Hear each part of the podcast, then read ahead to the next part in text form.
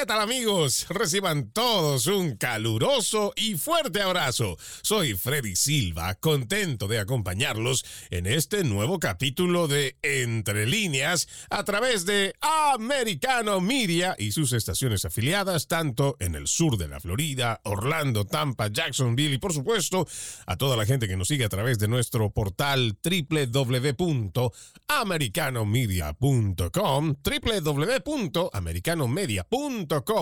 también usted está invitado a descargar nuestra aplicación Americano. Es totalmente gratis y está disponible para Apple y Android. Estamos comenzando la semana y tenemos bastante de qué hablar de las declaraciones que hizo Joe Biden este fin de semana pasado a través de su cuenta oficial de Twitter, donde fue calificado por algunos como groseras declaraciones y muy alejadas de la verdad. Pero donde además Joe Biden echa la culpa de su mala gestión en la Casa Blanca a los republicanos de la Cámara de Representantes. Más allá de las mentiras de Biden y sus desesperadas publicaciones para que el Partido Republicano apruebe sus programas de asistencialismo social,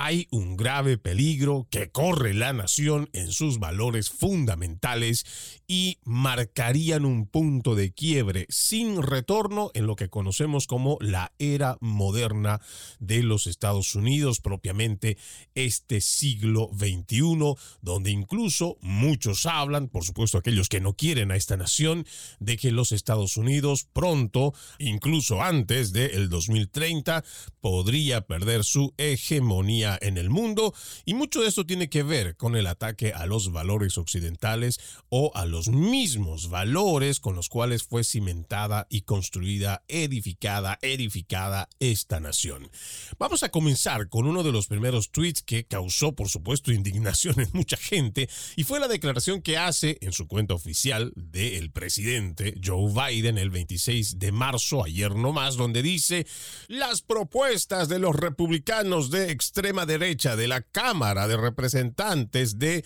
MAGA, de Make America Great Again, quitarían la asistencia alimentaria a las familias, pondría en peligro a 1.2 millones de mujeres, bebés y niños. Mi presupuesto pondría comida en la mesa en cafeterías escolares y hogares estadounidenses. A simple vista, seguramente más de una persona y que está pues afanada con todas estas propuestas socialistas que tiene el gobierno de Joe Biden y todos sus secuaces demócratas, estará contento de que la gente estadounidense contribuya con más de sus impuestos para, como dice Joe Biden, den asistencia alimentaria a las familias. Según él, su presupuesto pondría comida en la mesa. Y quiero empezar por acá porque seguramente esto les sonará como una especie de déjà vu a los venezolanos, a muchos cubanos, igual que a nicaragüenses y a otros hispanoparlantes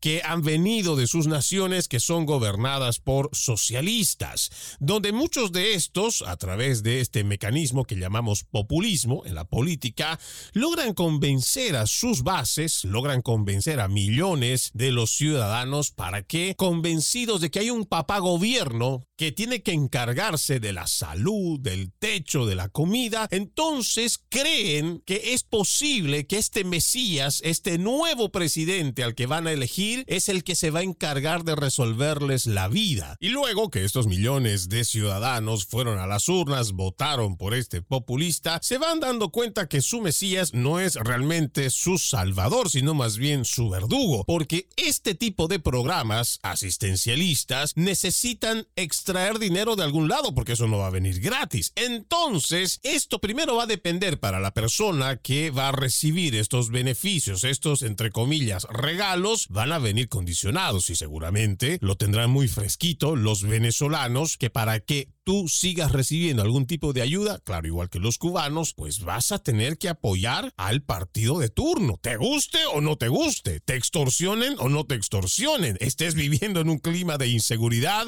o peor aún de una inflación galopante, pero tú te vas a tener que atener a lo que te diga ese gobierno. ¿Todo por qué? Porque creíste en el cuento de que ese Mesías va a poner comida en tu mesa y votaste por él y ahora lo tienes ahí más de 20 años gobernando o en el caso de Cuba más de 60. Y tal parece que a pesar de los años y las duras experiencias vividas, no aprenden de lo que viven en sus países y llegan a una nación como los Estados Unidos, empiezan a vivir de estas ayudas que da el gobierno, empiezan a vivir de estos cupones de comida. Y seguramente usted me dirá, pero Freddy, usted seguramente nunca ha pasado por una mala situación y usted no sabe lo que es perder el trabajo cuando está con su familia y cuando no tiene un techo donde estar. Yo le digo a usted, tengo más de 20 años de haber vivido en este país, haber empezado más de siete veces desde cero y jamás, y con la fortuna de Dios, y por eso siempre lo agradezco y hasta el día de hoy siempre me pondré en manos de mi Señor, no he recibido ayuda del gobierno, porque entiendo que el momento que alguien me facilite la vida, que alguien me regale la comida en la mesa, entonces me empezaré a acostumbrar y dejaré de lado esa cultura y además esa visión con la que salí de mi país de prosperar, de salir adelante y de que lo único que yo necesitaba para poder prosperar era una oportunidad que me dieran para trabajar y que si no la encontraba, entonces la tenía que generar de alguna manera. Y es por eso que esta nación se caracteriza o se fundamenta, entre muchas otras cosas, del sueño americano. No porque tú vengas y consigas las cosas tecnológicas de último momento. No porque aquí se construyan los puentes más grandes y las carreteras más largas, las autopistas realmente, yo diría, más bonitas o las que menos arruinarían tu automóvil, porque aquí las construyen y las trabajan constantemente. No, esta nación, en base a lo que nosotros llamamos el sueño americano, o lo que en otra hora, el siglo pasado y principios de este siglo XXI, entendíamos que el sueño americano era tener la independencia y la libertad financiera, que eras capaz de poder emprender un pequeño negocio, el cual te daba a ti la oportunidad de no depender de un trabajo que te diga a ti que debes estar 365 días en el año para poder tener dos semanas o una semana de vacación. No, aquí se impulsó impulsaba mucho a la mediana y pequeña empresa para que sean dueños de su propio tiempo, dueños de su propio negocio y con la libertad de poder ganar el dinero que tú quieras con relación al esfuerzo que tú realices todos los días en base a eso que llamamos la cultura del esfuerzo y el trabajo. Por supuesto que entiendo que este no es un camino fácil y así como tenemos momentos de alegría,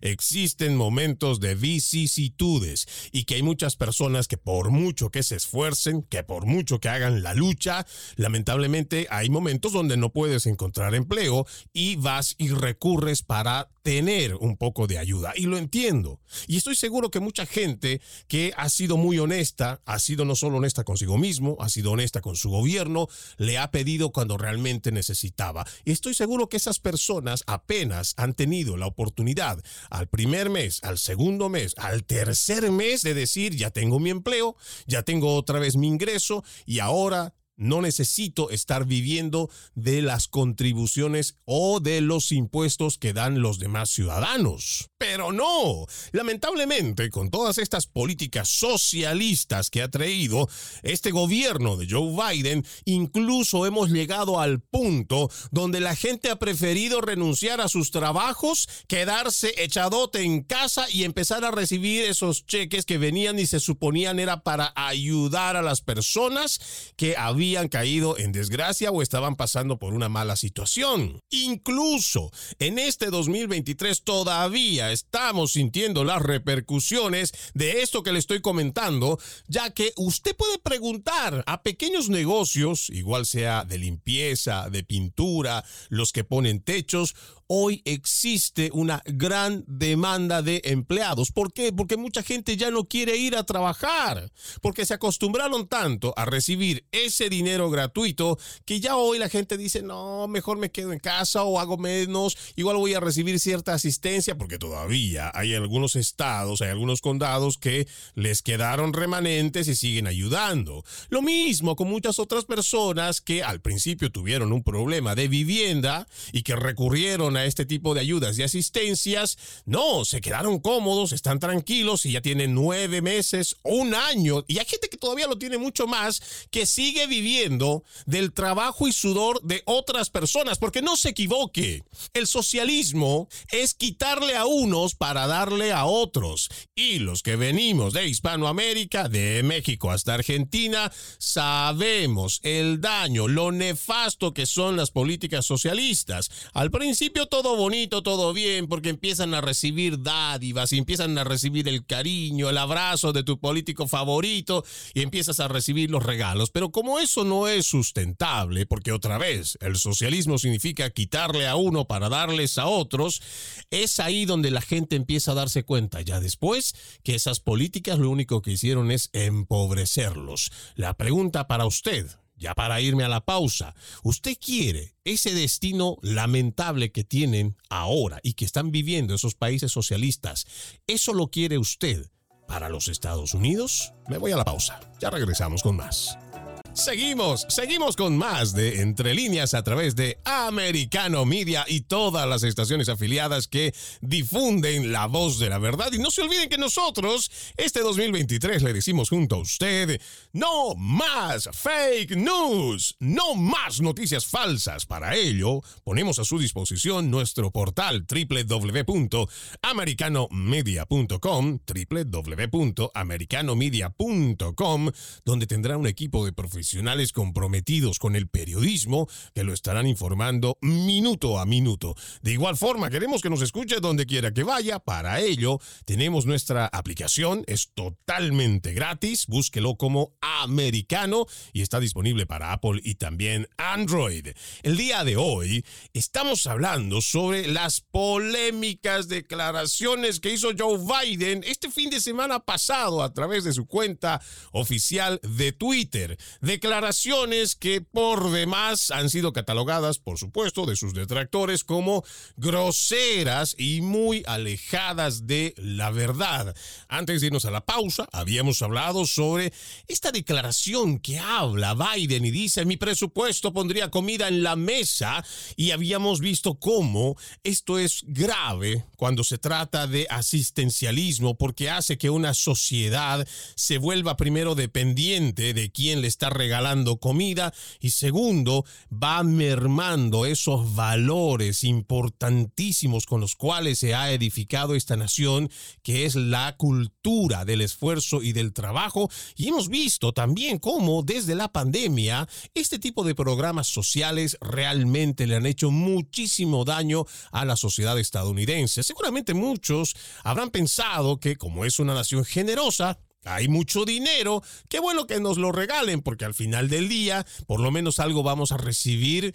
de la deuda pública que supera los 30 trillones de dólares. Pero no vaya a pensar que todo es tan bueno como parece. El hecho de ser una nación realmente rica no quiere decir que sea capaz de sostener todos estos programas asistenciales, porque tarde que temprano tendremos que enfrentarnos a la realidad, como ya lo estamos viviendo desde el año pasado, con una inflación que llegó al más del 9%. Y vamos a todavía seguir viendo muchos de los resultados de las malas decisiones políticas que se tomaron durante la pandemia, porque todavía hoy en este 23 estamos viendo cómo nos está afectando directamente a nuestros bolsillos. Pero continuemos hablando de estas declaraciones que ha hecho Joe Biden este fin de semana. Aquí hay otra donde dice, desde que asumí el cargo, se han presentado más de 10 millones de solicitudes nuevas para pequeñas empresas y nuestras inversiones están ayudando a las empresas en comunidades rurales a conectarse a Internet de alta velocidad.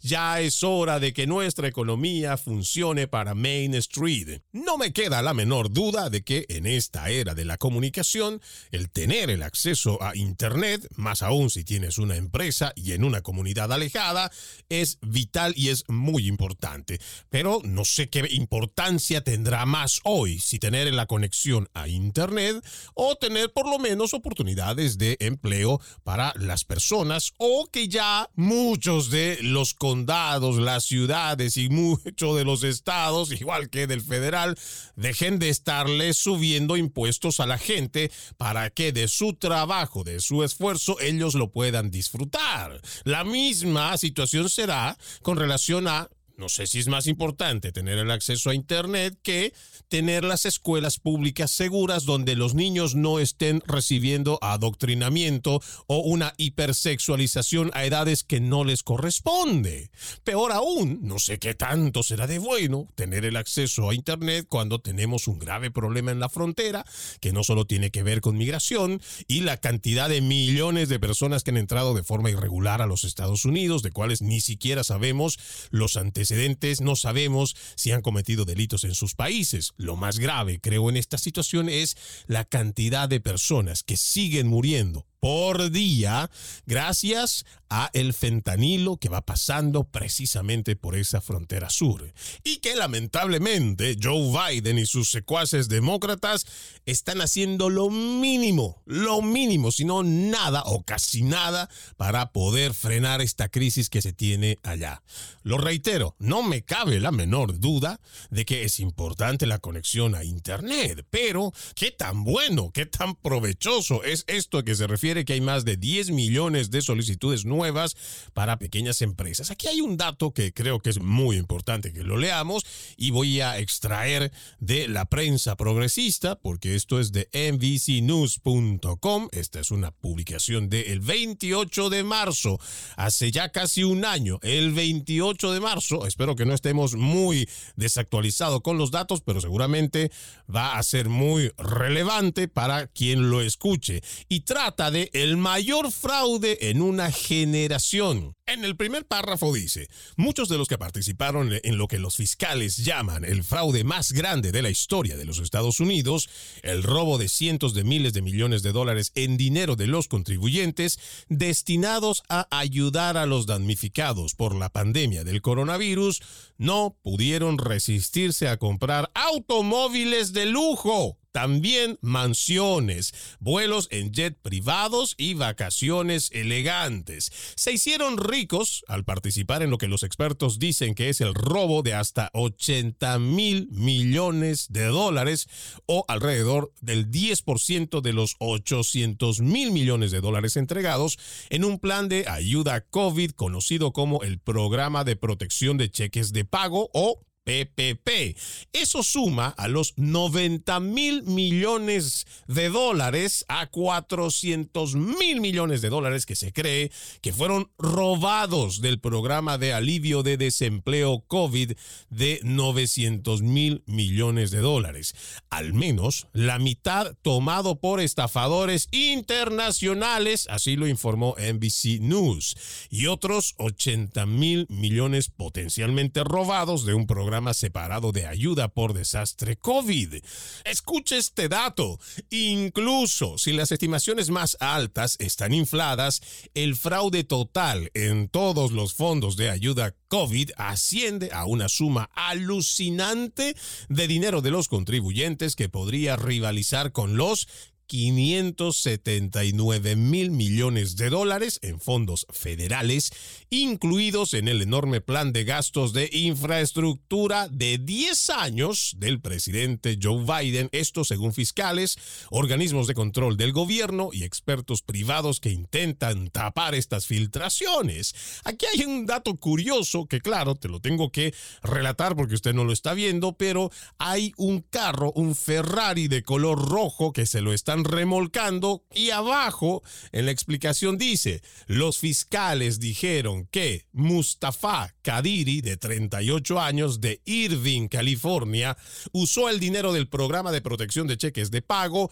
para comprar tres autos que costaron seis cifras cada uno, incluido este Ferrari rojo 458 Italia 2011. Pero hay más. Escucha esto que dice Matthew Schneider, un ex fiscal federal de Michigan. Nada como esto había sucedido antes, es el mayor fraude en una generación. La mayoría de las pérdidas se consideran irrecuperables. Se lo vuelvo a repetir, aunque yo sé que esto es muy doloroso, pero para que aprendamos de esta lección y para que realmente cuestionemos qué tan generoso puede ser un gobierno cuando tiene demasiados millones, no hay control, pero eso sí, a seguir imprimiendo los billeticos mientras vamos devaluando la moneda, vamos restando el poder adquisitivo de nuestro salario y nos vamos enfrentando a una inflación galopante. Vuelvo a repetirle, la mayoría de las pérdidas se consideran irrecuperables pero aún existe, según este artículo, la posibilidad de detener la hemorragia porque los funcionarios federales dicen que 600 mil millones de dólares todavía están para salir por la puerta. No se olvide que este es un artículo del 2022, pero continuando con la lectura, también dice, el inspector general del Departamento de Justicia, Michael Horowitz, dijo que los programas de ayuda por COVID-19 estaban estructurados de manera tal que estaban listos para ser saqueados. La administración de pequeñas empresas al enviar ese dinero básicamente le dijo a la gente, solicite, firme y díganos que realmente tiene derecho al dinero. Y por supuesto, para los estafadores eso es una invitación. Lo que no sucedió fueron controles mínimos para asegurarse de que el dinero llegara a las personas adecuadas en el momento adecuado. Fue la declaración de Horowitz. Pero yo creo que aquí tenemos una gran lección que al día de hoy parece que Joe Biden simplemente se le olvida porque sigue hablando de que tiene millones y que quiere seguir dando millones de dólares en asistencia cuando tenemos datos que pueden a él hacerle, aunque sea reflexionar, aunque considero que realmente el señor tiene un grave deterioro cognitivo que no lo va a poder reaccionar, pero ojalá la gente sí pueda caer en cuenta de que por mucho que usted esté en los Estados Unidos y piense que esto no va a pasar, sí pasa. Tenemos estafadores que están al acecho para encontrar el mecanismo, cualquiera sea, para robar dinero del gobierno. Igual puede ser federal, estatal, de los condados o de las ciudades hay gente mala, pero cuando no tienes un control y una supervisión por parte de los que van a regalar el dinero y menos de los ciudadanos, tenemos esos resultados. Vamos a la pausa, ya regresamos con más. Gracias, muchas gracias por continuar con Entre líneas a través de Americano Media y todas las estaciones afiliadas con los cuales queremos mandarle un fuerte abrazo a la gente que nos escucha en cualquier parte de la Florida o también a aquellos que ya han descargado nuestra aplicación gratuita Americano y lo pueden escuchar donde quieran, ya tenga usted un dispositivo de Apple o también Android. El día de hoy estamos hablando sobre las polémicas declaraciones de Joe Biden que hizo este fin de semana a través de su cuenta de Twitter. Declaraciones que caen en mucha mentira, pero además es un cinismo que es muy preocupante, no por lo que sea Joe Biden, porque ya lo tenemos acostumbrado a decirnos mentiras tras mentiras, sino cómo a través de sus declaraciones nos va mostrando un Estados Unidos diferente al que nosotros conocíamos, un nuevo Estados Unidos, el cual se jacta de ser muy socialista, ya que sus programas de asistencia social sobrepasan los cientos de miles de millones de dólares. Incluso hablábamos antes de irnos a la pausa, como esta generosidad que tiene este gobierno socialista ha caído en manos de estafadores y cómo el dinero que con tanto sudor, que con tanto trabajo va juntando el contribuyente, el ciudadano que en verdad trabaja y no recibe esa asistencia, no recibe esas ayudas socialistas, ese es el dinero que se roban estos estafadores, como lo decíamos en un artículo que salía en la prensa progresista de NBC News hablando de la estafa de toda una generación. Pero también aquí tengo otro artículo y haciendo referencia nuevamente a la declaración que hizo Joe Biden en su cuenta de Twitter, donde decía, desde que asumí el cargo se han presentado más de 10 millones de solicitudes nuevas para pequeñas empresas y nuestras inversiones están ayudando a las empresas en comunidades rurales y lo demás. Aquí tengo este artículo que si usted gusta también puede encontrarlo en justice.gov. Esta es una página oficial del gobierno, dice The United States Department of Justice. Esto fue publicado el martes 20 de septiembre del 2022 con el título Fiscal Federal anuncia cargos federales contra 47 acusados en esquema de fraude de 250 millones de Feeding Our Future. La organización sin fines de lucro Feeding Our Future y más de 200 sitios de comida en Minnesota perpetraron el esquema de fraude de COVID-19 más grande de la nación. El Departamento de Justicia, ya entrando en lectura de este primer párrafo, dice, el Departamento de Justicia anunció cargos penales contra 47 acusados por una supuesta participación en un esquema de fraude de 250 millones de dólares que explotó un programa de nutrición infantil, financiado con fondos federales durante la pandemia. Estas acusaciones que alegan el esquema de fraude de alivio pandémico más grande presentado hasta la fecha, subrayan el compromiso sostenido del Departamento de Justicia para combatir el fraude pandémico y responsabilizar a quienes lo perpetran. En el siguiente párrafo también indica, las acusaciones se describen como un complot atroz para robar fondos públicos destinados a cuidar niños necesitados, en lo que equivale al esquema de fraude de alivio pandémico más grande hasta el momento. Los acusados hicieron todo lo posible para explotar un programa diseñado para alimentar a niños desatendidos en Minnesota en medio de la pandemia del COVID-19, desviando de manera fraudulenta millones de dólares designados para el programa para su propio beneficio personal. Antes de continuar con este artículo, solamente para dato, en caso de que exista por ahí pululando los demócratas que seguramente nos escuchan, al igual que otros medios de comunicación que se dedican a escuchar lo que decimos y las fuentes que sacamos, esto es de justice.gov del martes 20 de septiembre del 2022 del mismo Departamento de Justicia y valga la aclaración o por qué hago hincapié en esta fecha, porque no es Estamos hablando del 2020, cuando estaba el presidente Donald Trump, que seguramente en ese primer año de pandemia habrán tenido equivocaciones y seguramente habrá habido gente mal entretenida de estos malandros, estos delincuentes que habrán aprovechado estas ayudas que generosamente daba el gobierno para estafar al gobierno federal, para robar el dinero de los contribuyentes. Pero otra vez hago hincapié la fecha del 20 de septiembre del 2022 para que los demócratas sepan que fue dentro de la gestión de Joe Biden, sí, el mismo que otra vez este fin de semana a través de sus redes sociales sigue exigiendo más y más millones de dólares para continuar dando más y más asistencia y una persona que tiene por lo menos un sentido común desarrollado se dará cuenta que mientras más gasta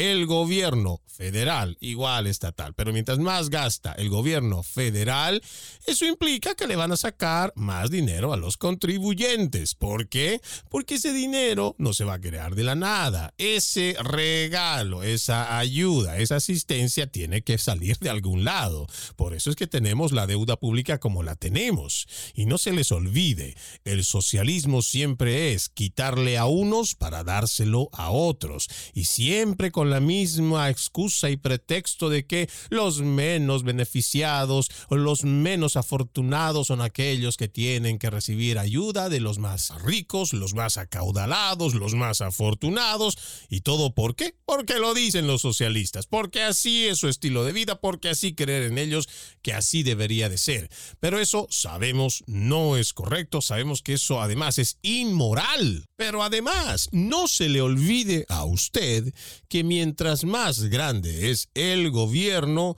más dinero le van a sacar de sus impuestos. Por eso le digo, el que tenga un poquito desarrollado su sentido común, no estará de acuerdo en que el gobierno vaya creando nuevas fuentes de trabajo. Lo que debería de hacer un gobierno republicano es reducir el gobierno a la más mínima expresión, ser un simple administrador o un simple árbitro que revise que los demás estén cumpliendo con las normativas, pero dar oportunidades. ¿Para qué? Los que están decididos a emprender un pequeño negocio no tengan trabas burocráticas, pero peor aún, porque hay ciudades incluso donde te has comprado tú una computadora y resulta que de la computadora que ya pagaste impuesto, llega a la ciudad, llega al condado o depende en qué lugar usted se encuentre y además que como te está generando algún tipo de ganancia, según ellos, según estos administradores públicos que han establecido ellos la propia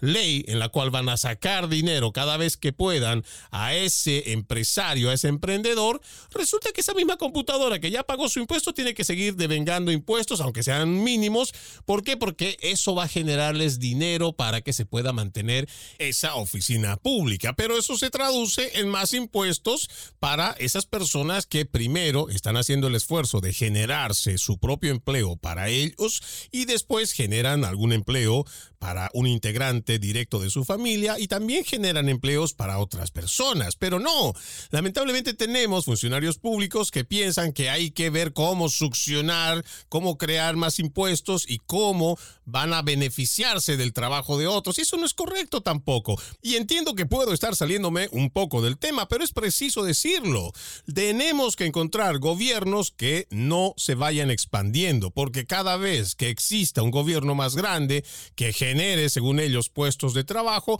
nos va a costar a nosotros los contribuyentes. Y eso no es justo, no es correcto. Hay que permitir más bien que esa pequeña empresa siga generando su propio empleo, que siga generando sus propios ingresos para él, para su familia, para no tener que estar dependiendo de las grandes transnacionales, de los grandes supermercados, de, de los grandes monopolios. Pero también, algo que mucha gente no lo habla abiertamente, pero es el hecho de que estos empleados públicos tienen exagerados beneficios que la persona que genera su empleo, porque hay que decirlo como es, el pequeño empresario con su pequeña empresa, su pequeño restaurante, su pequeña ferretería, carpintería, al momento de pagar impuestos, está pagando los sueldos de estos funcionarios públicos. Muchas veces estos pequeños empresarios no logran cubrir o tener un buen seguro de salud, incluso ni siquiera para sus familias. Pero los que ocupan los cargos públicos, que generalmente también consiguen, no creo que sean todos, pero hay muchos que consiguen empleos en los puestos públicos porque tienen alguna relación o han cooperado con el partido de turno, pues entonces reciben beneficios a costa del dinero de los contribuyentes. Muchos de estos trabajos también son en oficinas, están dentro de sistemas con aire acondicionado, todos muy fresquitos, todos muy cómodos ahí adentro, cuando en realidad el verdadero trabajador al que le sacan impuestos cuando pueden es el que está trabajando ahí de sola a sola afuera, el que tiene igual su carrito de comida, que está soportando las inclemencias del tiempo, el que está trabajando igual en construcción, el que tiene su compañía de pintura, el que tiene compañía de construcción, ese está pagando con sus impuestos, pero ese no tiene los mismos beneficios. Por eso también es importante tener un gobierno que esté reducido para que no existan estas injusticias laborales. Vamos a la última pausa, amigos de Entre Líneas. Ya regresamos con más.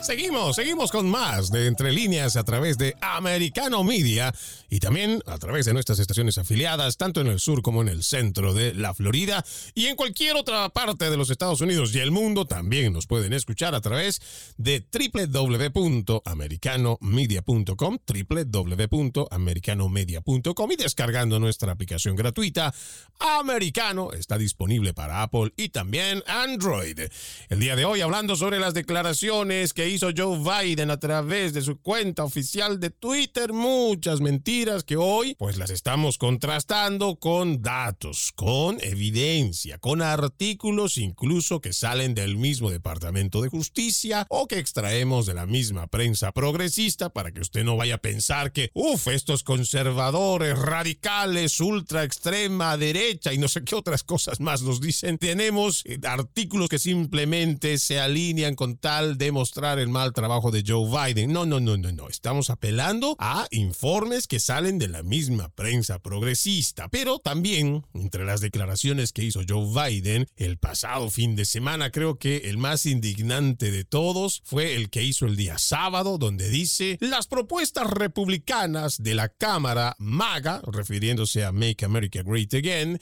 reducirán drásticamente los fondos para la seguridad fronteriza, una medida que podría permitir el ingreso de casi 900 libras de fentanilo a nuestro país. Necesitamos más recursos para asegurar la frontera, no menos. Nosotros podríamos estar de acuerdo en esta última línea donde dice necesitamos más recursos para asegurar la frontera, no menos. Aquí el asunto es cómo está distribuyendo este señor o su gobierno dichos recursos, porque usted no vaya a creer esta tremenda falacia, esta sinvergüenzura que hace Joe Biden al decir que va a reducir drásticamente los fondos para la seguridad en la frontera y permitir el ingreso de casi 900 libras de fentanilo en el país. Yo entiendo que esto que habla Joe Biden debe estar realmente muy mal informado porque ya hablamos de más de esas 900 libras incautadas en lo que va de su gestión solo de fentanilo que se decomisó en la frontera. Pero también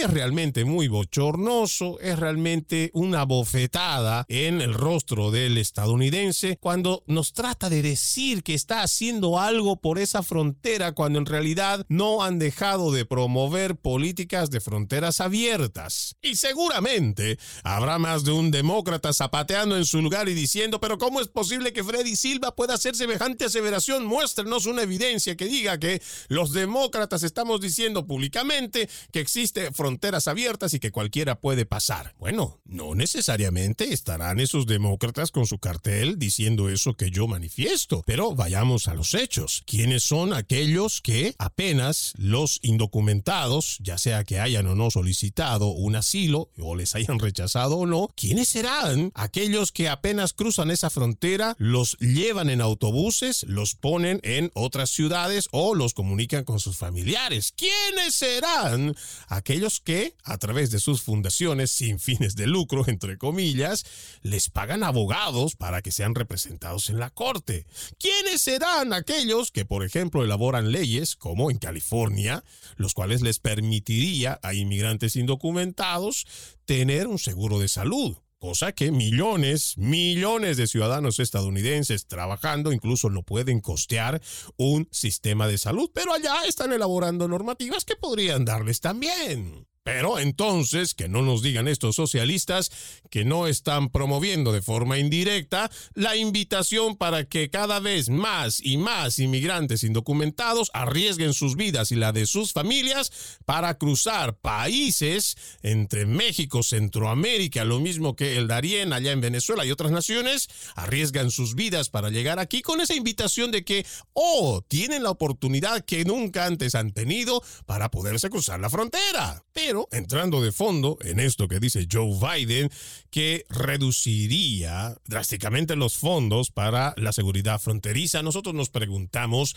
a qué se refiere con eso, porque nosotros tenemos aquí un dato que nos parece muy revelador y que sale del Centro de Estudios de Inmigración. Recordemos que Joe Biden, entre las primeras órdenes ejecutivas que firmó apenas había entrado en la Casa Blanca, fue detener el muro o la construcción del muro fronterizo. Y a que no adivinan qué es lo que estaban haciendo con ese dinero que se supone estaba predestinado a gastarlo en la construcción de ese muro. Aquí tengo este artículo que es del Centro de Estudios de Inmigración. Esto, ojo, es del 27 de julio del 2021 apenas seis meses que habían pasado desde que Joe Biden asume la silla en la Casa Oval. Aquí dice, Biden gasta 3 millones de dólares por día para no construir un muro fronterizo. Informe encuentra hasta 2 mil millones de dólares desperdiciados desde la inauguración. Me voy a saltar algunos párrafos porque este es el que considero es el más importante. Según el informe titulado El presidente presidente Biden está desperdiciando miles de millones de dólares al no construir el muro fronterizo, el miembro de rango del subcomité, James Langford, encuentra que se han desperdiciado entre 1.837 mil millones de dólares y 2.087 mil millones de dólares de los contribuyentes desde la toma de posesión de Biden y que este drenaje fiscal aumenta en al menos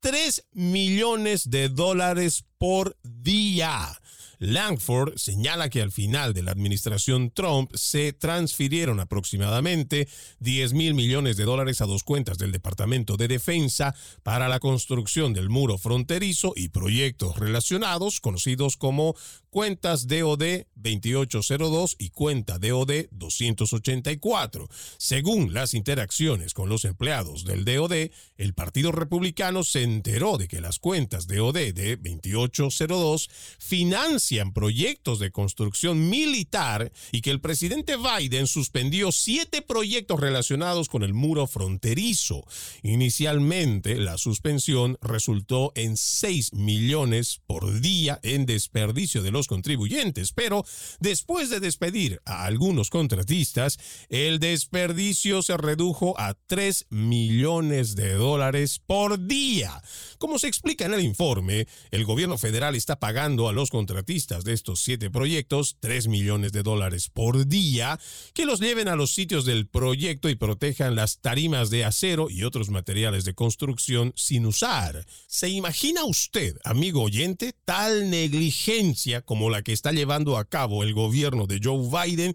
que se ha dado el lujo de desperdiciar, despilfarrar 3 millones de dólares por día en esos primeros seis meses de su administración. Y digamos, el dinero, como otros dicen, se recupera. Bueno, es el dinero de los contribuyentes y por eso también los socialistas padecen del síndrome de Robin Hood. Siempre quieren o piensan que le están robando a los ricos para darle a los pobres. Eso le hacen creer a los pobres. En realidad, le roban a los pobres, se quedan el dinero con ellos y terminan endeudando al resto de la población con una alta inflación, endeudando, despilfarrando dinero como lo hacen aquí. Pero lo más grave no llegaría a ser esa pérdida cuantiosa de dinero, sino las consecuencias que hasta el día de hoy estamos sufriendo en la frontera porque no hay un muro fronterizo que pueda contener a los millones de inmigrantes que han llegado a esa frontera y que gran parte de ellos han entrado sin saber quiénes son, sin pasar por un de control que verifique algún tipo de antecedente. Y ahí hemos ido recopilando notas a lo largo del año, nosotros aquí en Entre Línea, mostrando la cantidad de depredadores sexuales, abusadores de niños que ya tenían una sentencia, gente con un prontuario criminal bastante extenso y que no había sido una ni dos, sino más veces que ya los habían capturado, procesado, dado sentencia, los deportaron y como los dejan en la frontera, estos malandros, estos delincuentes vuelven como Pedro por su casa. ¿Y todo por qué? Porque no existe un control en las fronteras y todo esto que desesperadamente hace Joe Biden a través de sus publicaciones con tal de que le su presupuesto no son más que mentira tras mentira y más mentiras. Ojalá el pueblo estadounidense tome conciencia de que no podemos ir por este rumbo socialista, ya que el destino y futuro de esta gran nación realmente pende de un hilo. Soy Freddy Silva. Gracias por acompañarme en este capítulo de Entre Líneas. Los invito a continuar con la programación de Americano Media. Buenas tardes. Permiso.